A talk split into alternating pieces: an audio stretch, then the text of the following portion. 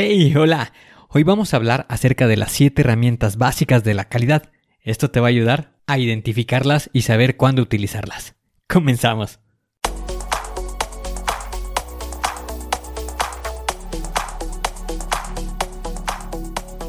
Bienvenido a Planea y Organiza. Para sobresalir en el trabajo es necesario contar con las estrategias para poder crear planes y organizarte de la mejor manera. Con esto se reducirán los problemas como el estrés y la incertidumbre. Para que tenga resultado, lo más importante es aplicar las herramientas.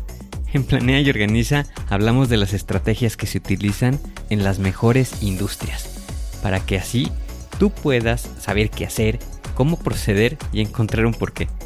Por último, te ayudamos dándote los pasos a seguir en cada estrategia para que los apliques en tu oficina y así puedas llegar a la meta, crecer de manera profesional y personal.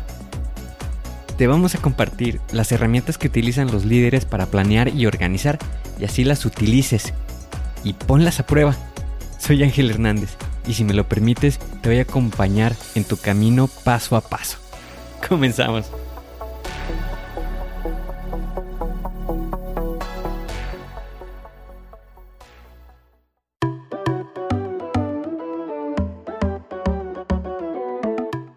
En algunas ocasiones nos enfrentamos a algunos problemas, pero no sabemos cómo atacarlos, cómo empezar a revisar qué es lo que está pasando, cómo identificarlos o cómo analizarlos.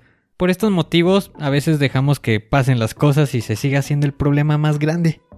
Y nos hace también dudar de nosotros mismos y darnos esa inseguridad que nada nos gusta. Y pues entiendo esa parte, es, frustrante estar sin saber qué pasos voy a dar, qué es lo siguiente que puedo hacer. Y esto por no tener un camino hacia donde voy. Por ese motivo voy a hablarte acerca de las 7 herramientas básicas de la calidad, para que así puedas usarlas a tu favor. Por tal motivo, voy a desarrollar una serie de 7 episodios en la que voy a ir detallando cada una de estas herramientas, pero en este episodio te voy a hablar de una manera general sobre estas herramientas. Y la primera pregunta que surge, bueno, es ¿por qué son 7? ¿Por qué no son 6 o por qué no son 8? Estas herramientas se estuvieron definiendo por ahí de los años 70 en Japón.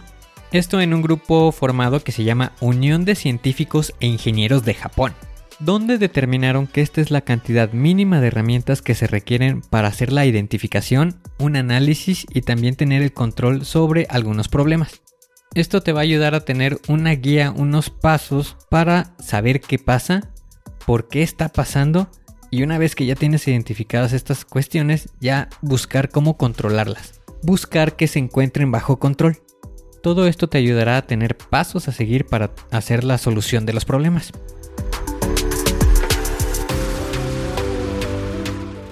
La primera herramienta es la hoja de registro o también hoja de verificación.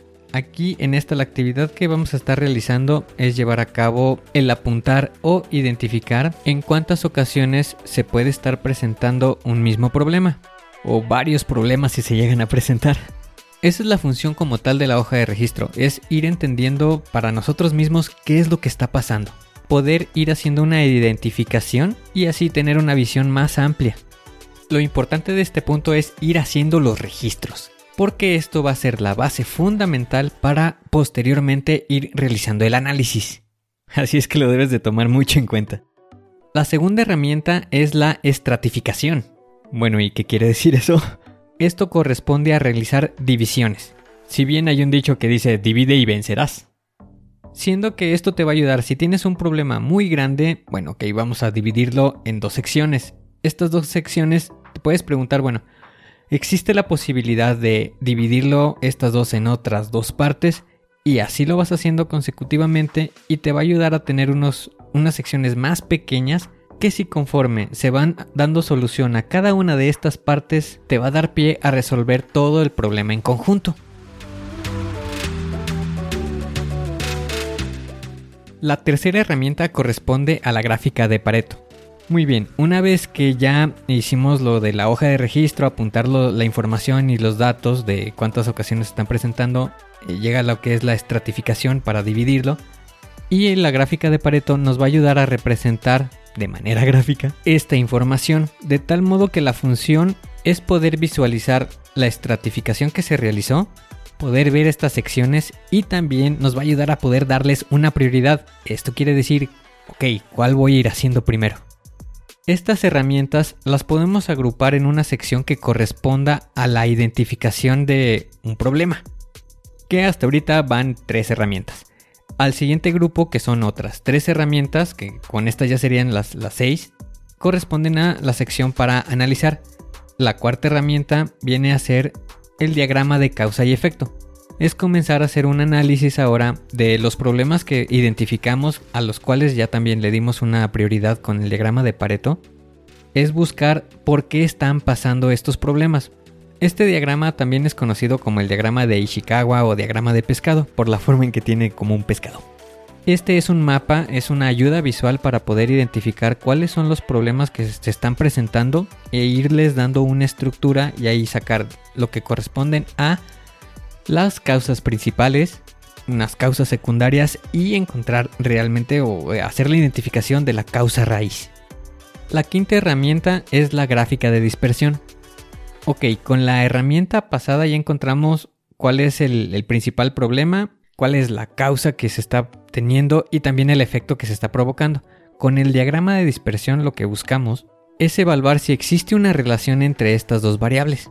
Pudiéramos estar diciendo, ok, si está pasando esto, está teniendo una relación con que se tenga este resultado.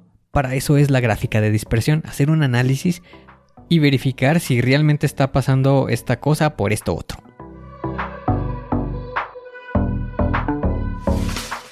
La sexta herramienta corresponde al histograma.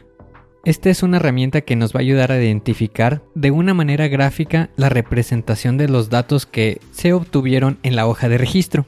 Con esto también se pueden visualizar algunas tendencias o en qué grupos está habiendo un mayor consumo o un mayor uso o menor uso o menor consumo. Y también nos puede ayudar a ir definiendo los grupos de los valores que estamos obteniendo los resultados. Esta segunda sección corresponde al grupo que nos va a ayudar a analizar cuál es el problema que estamos teniendo. Ok, hasta aquí van seis herramientas y por último sería la séptima herramienta que corresponde a los gráficos de control.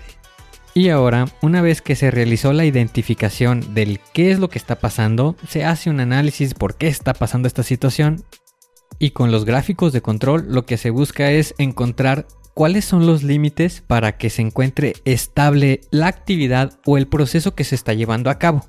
En este sentido te voy a mostrar un ejemplo en el cual se estuvieran utilizando las 7 herramientas de la calidad. Esto para encontrar la solución a un problema.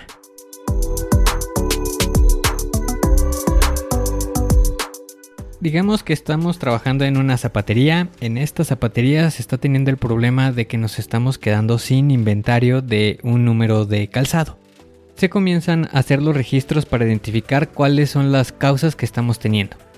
Están comprando mucho de un número de calzado, ese sería un problema. Otro problema sería que estamos teniendo producto que se está dañando.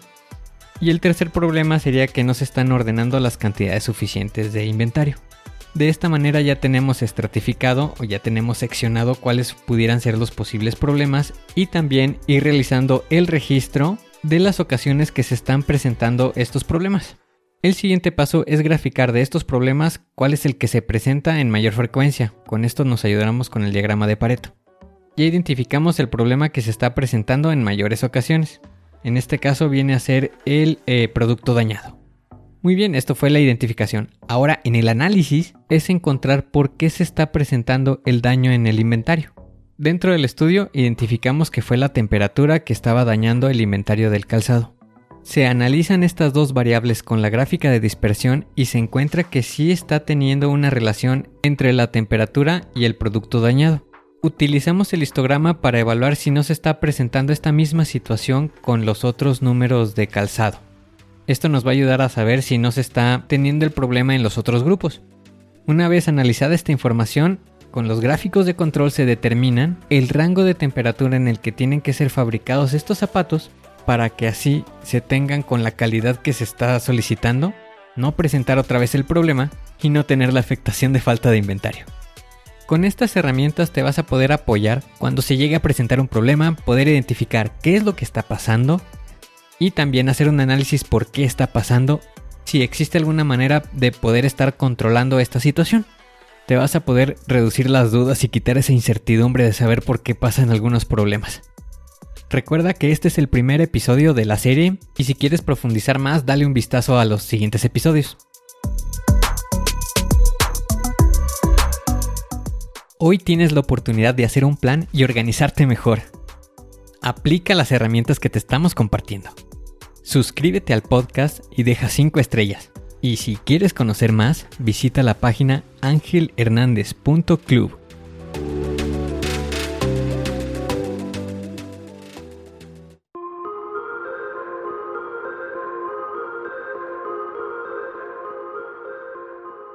¿Y ahora qué sigue? ¿Cuál es el siguiente paso que tienes que dar? Lo más importante es iniciar hoy, paso a paso. Pero empieza para estar más cerca de alcanzar tu meta. Las herramientas de las que hemos hablado ya las conoces, pero el problema es que no las utilizamos. No las pierdas en el olvido. Continúa utilizándolas y así continuarás mejorando. Sé mejor que ayer. Te espero en el siguiente episodio para continuar creciendo. Te espero aquí, en Planea y Organiza. Pero recuerda, la fuerza está en ti.